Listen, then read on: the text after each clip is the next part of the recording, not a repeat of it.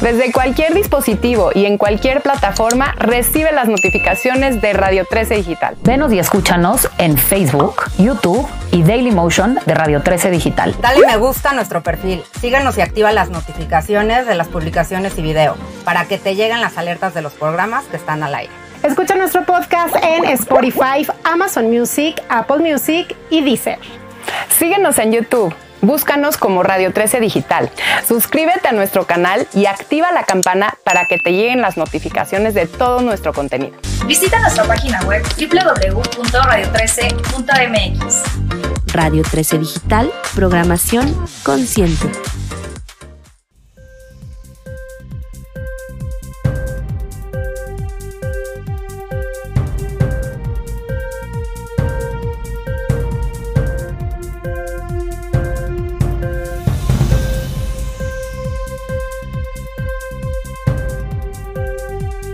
Tal amigos? Ya estamos aquí en un programa más de War Room. Yo soy Daniel Flores, titular de este espacio.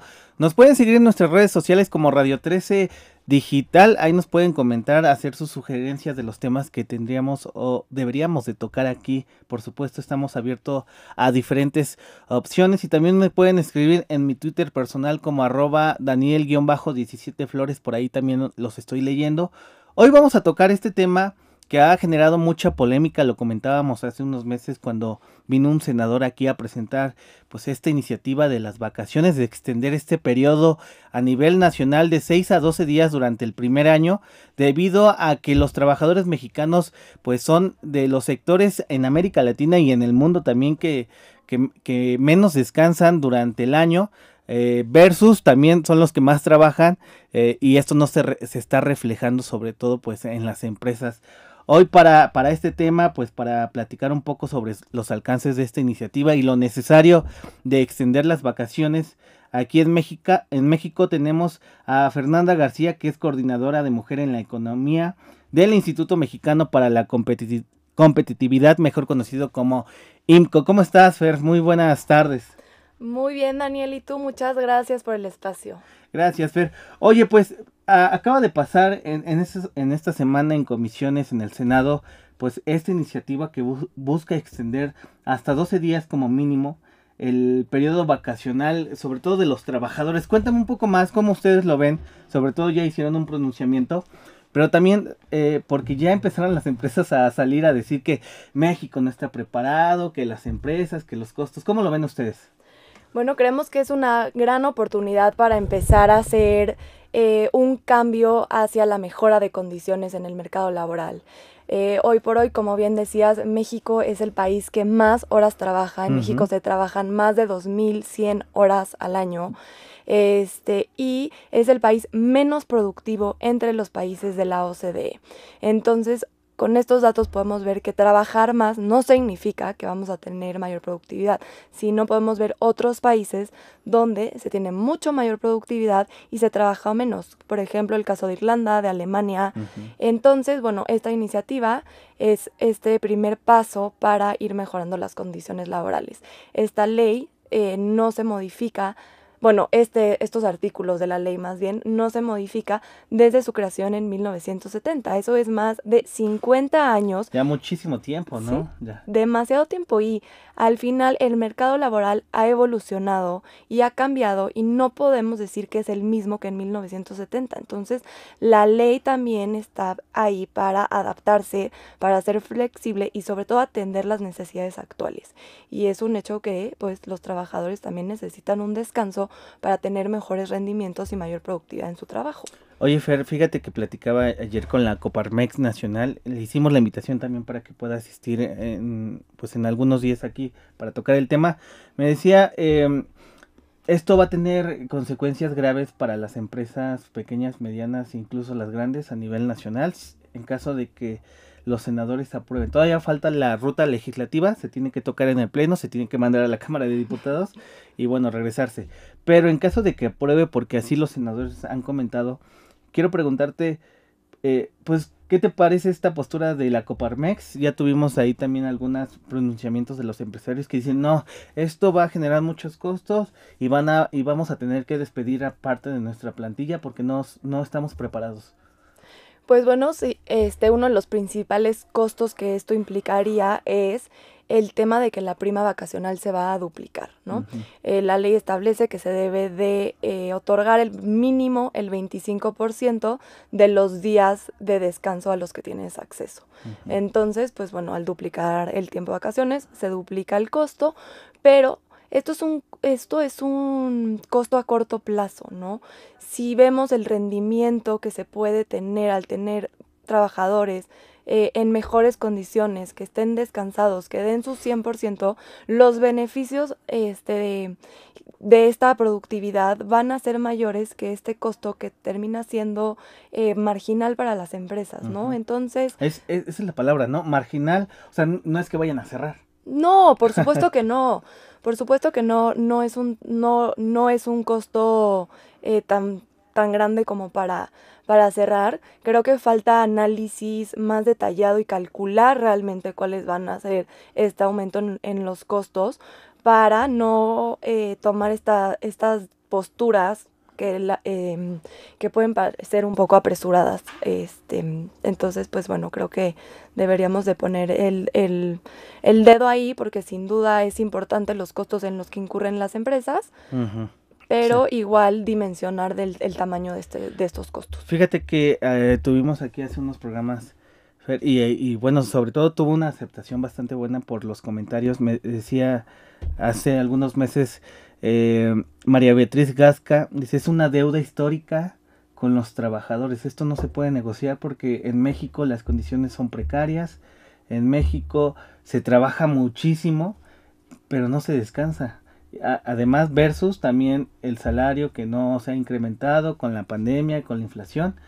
También, mm, ¿cuál sería entonces, sobre todo eh, el llamado a los senadores para que no la vayan a frenar o para que no vayan a, a modificarle o sean 7, 8 días, sino los 12 como se contempla, sobre todo para esta iniciativa que pues parece que ya viene atrasada desde hace muchos años y sobre todo pues las condiciones laborales han cambiado, Fer. Sí, como bien decías, esta iniciativa todavía tiene camino legislativo por recorrer, entonces pues estaremos siguiendo esta iniciativa muy de cerca porque eh, pues el hecho de que ya se haya votado en una de las comisiones del Senado eh, fue la Comisión del Trabajo, eh, pues ya es, pues nos da como esta ventana de, de, pues sí, como de luz, de que bueno, esperamos que va, va por buen camino. Este, pero como bien decías, al final México es el segundo país de los países de la OCDE con menos vacaciones.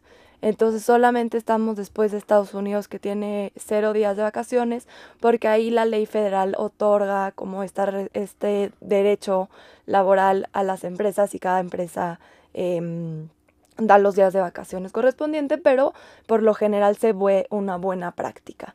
Este, entonces, pues sí estamos em, entre, entre los países con menos, con menos vacaciones. Entonces, pues pues sí, también como país no nos podemos quedar atrás.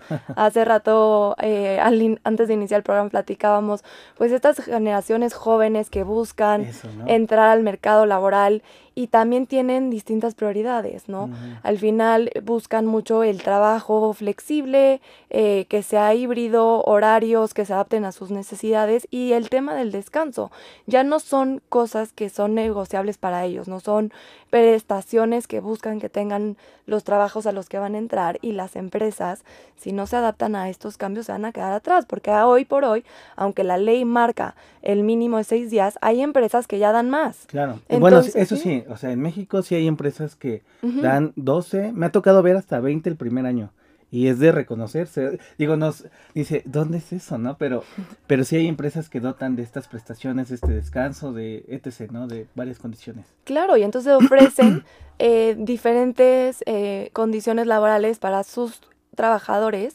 Y entonces, pues es una forma también de atraer y retener el talento.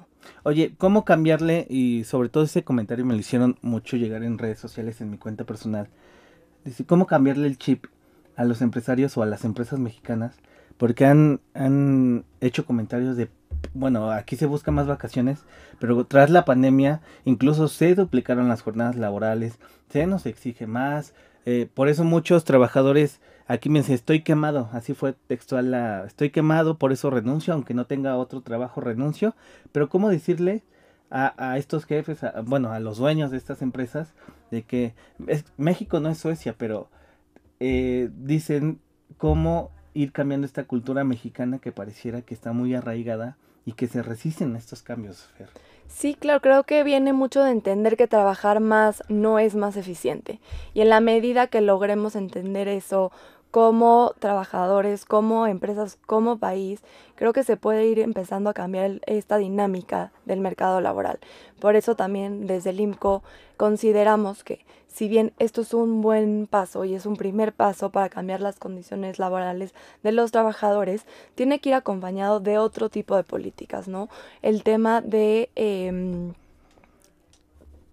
reducir las jornadas largas a las que mencionas, trabajadores que trabajan más de 48 horas a la semana, este, por ejemplo, de tener buenos salarios que realmente recompensen el trabajo eh, que se hace en las empresas y también pues de todas estas medidas eh, y políticas vida-trabajo, ¿no? La flexibilidad de horarios, em, el Pues hasta tema... el home office, ¿no? En Sí. donde se pueda, obviamente. Sí, claro, en, lo- en los sectores en los que en los que se pueda hacer permisos de paternidad, o sea, hay una serie de medidas que se pueden implementar para acompañar el tema del descanso em, y tener mejores condiciones laborales en el mercado laboral mexicano. Oye, Fer, eh, nos preguntaban eh, también, ¿qué va a pasar con los outsourcing donde renuevan, pues, es un vacío legal o por así decirlo, que renuevan a- al año el contrato y pues dan seis días, aunque tengas 10 años trabajando en la empresa? Y sobre todo porque el outsourcing, pues, prevalece mucho en el país. Sí, así es. eh, más bien a lo que deberíamos de estar apuntando es pues tener eh, un, o sea, eh, trabajos en la formalidad con acceso a prestaciones laborales, que se cumplan los, los derechos laborales de los y las trabajadoras, porque al final también este cambio que se está buscando hacer en el Senado no solamente es duplicar los días de vacaciones, pero sino cambiar cómo van aumentando de acuerdo con tu antigüedad laboral. Entonces, eso también va a permitir que tengas acceso a más días de vacaciones con menor eh, antigüedad laboral. Entonces, pues al final em, creo que es uno de los retos pendientes porque este tipo de reformas benefician a los trabajadores que están en la formalidad, este, que son 44% de los trabajadores del país, alrededor de 25 millones de trabajadores los que se beneficiarían y estamos dejando fuera a todo el sector este Pues, informal. Que sigue creciendo también, ¿no? Sí, claro, que es más de la mitad de, de la población este, ocupada y entonces pues ahí también podemos hacer diferentes cortes este, de los que tienen acceso a contratos, de los que realmente les cumplen las prestaciones, entonces ver cómo hacer que este tipo de reformas permeen en todo el mercado laboral. El llamado nada más entonces, ¿cuál sería para los senadores y para los empresarios desde el INCO? Eh, sobre todo porque pues yo veo, ya vislumbro un choque ahí, porque ya Coparmex y varias cámaras empresariales mencionan que hay que llamar a foros, parlamento abierto, que no deberían de ser Coparmex, decía a- ayer, no, no deberían de ser los 12, son seis y dar tres si acaso, para pues goce de algún permiso de, de escuela, de enfermedad, pero se traduce en pocos días también, ¿no? ¿Cuál sería el llamado? Y bueno, ahorita nada más algo rapidísimo con lo que decías, escuchaba en la mañana que hablaban sobre em, poner sobre la mesa que sea un aumento paulatino, ¿no? Y a lo mejor Mm. ciertas empresas que tienen em, pues menor eh, capacidad para pagar el tema de las primas vacacional o el tema de necesitan a alguien mientras esa persona está descansando, diferentes necesidades de la empresa, pues a lo mejor si esto se hace de manera paulatina, puede ser una manera eh, pues de ir eh, metiendo este tipo de cambios poco a poco, ¿no? Entonces creo que ya se hizo este, este foro o el Parlamento abierto en el Senado sobre vacaciones dignas, ya se discutió, la verdad no es la primera vez que se ponen iniciativas Porque ellos sobre que la no los han consultado.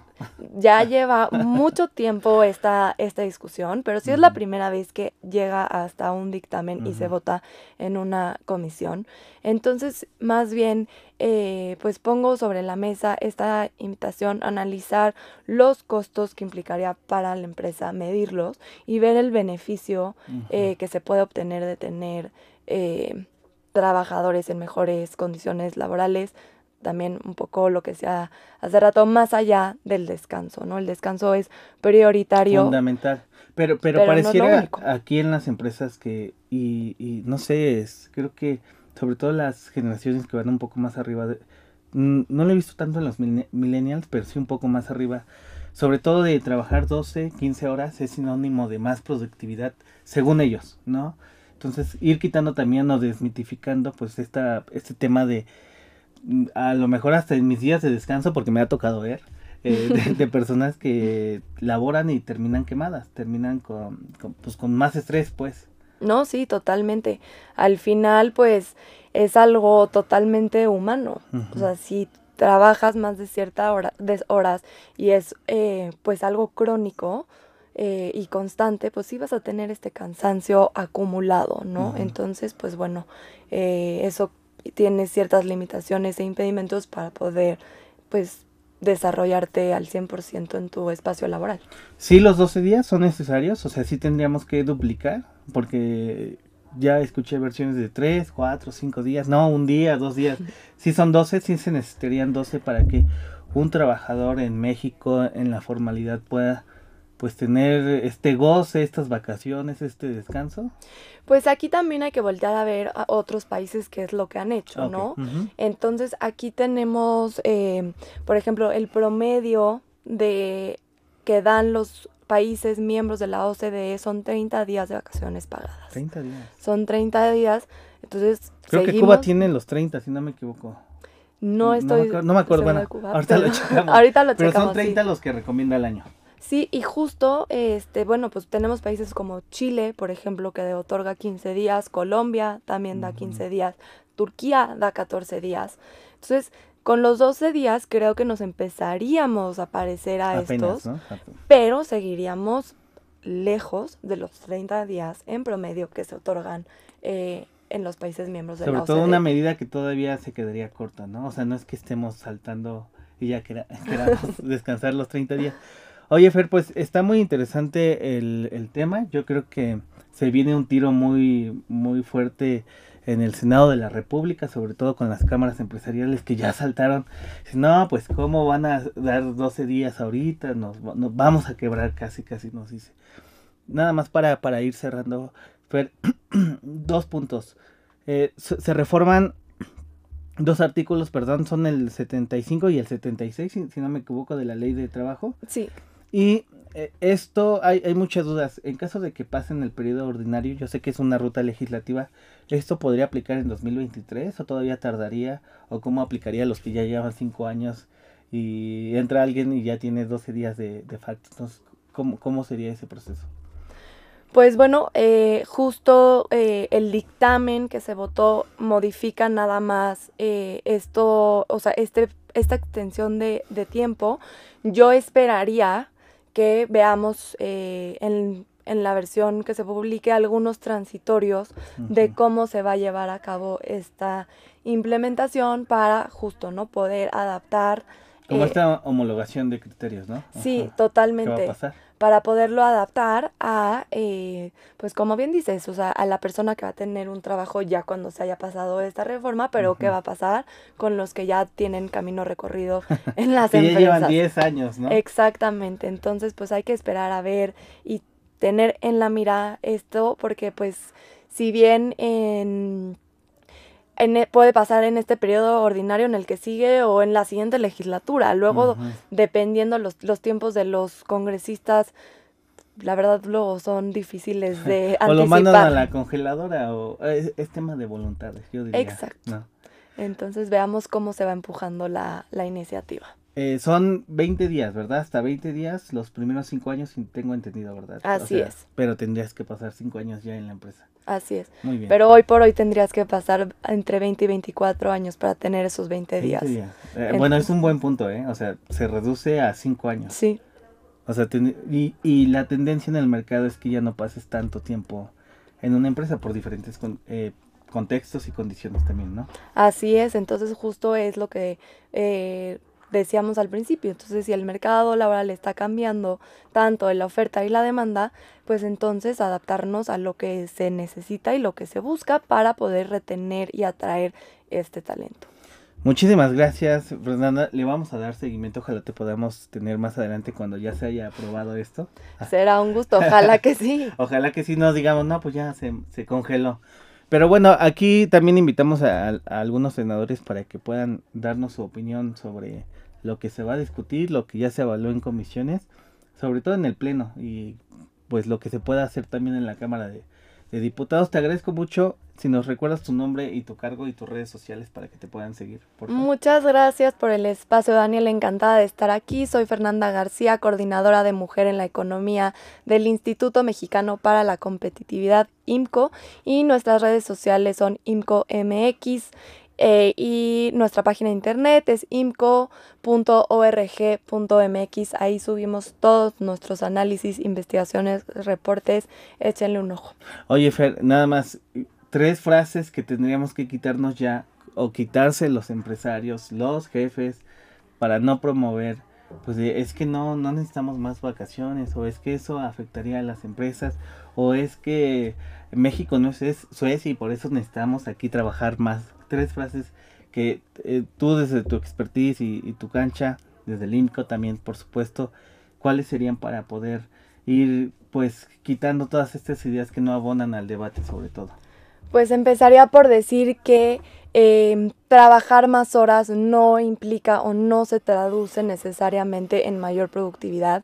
También la productividad laboral, si bien va de la mano de inversión en eh, pues desarrollo tecnológico, también en inversión de capital humano. Entonces hay que invertir en capital humano y las condiciones eh, laborales de los trabajadores importan y hay que buscar que éstas siempre sean mejores y más equitativas. Buenísimo, pues ojalá pase, eh, se pueda llevar a cabo un debate sano, sobre todo sin presiones, sin amenazas, como ya lo hizo a- algunas cámaras empresariales. Te agradezco mucho, Fernanda, y bueno, pues esto fue esto fue War Room. Yo soy Daniel Flores. eh, nos vemos hasta la próxima. Sigan nuestras redes sociales como arroba Daniel-17 Flores y, la- y las redes sociales también de Radio 13 Digital. Ya también nos pueden escuchar a través de, de Spotify. Y, y bueno, pues, Fer, a ver, a ver en qué termina este debate. Claro que sí, estaremos pendientes, Daniel. Muchas gracias. Muchas gracias a ti. Hasta la próxima.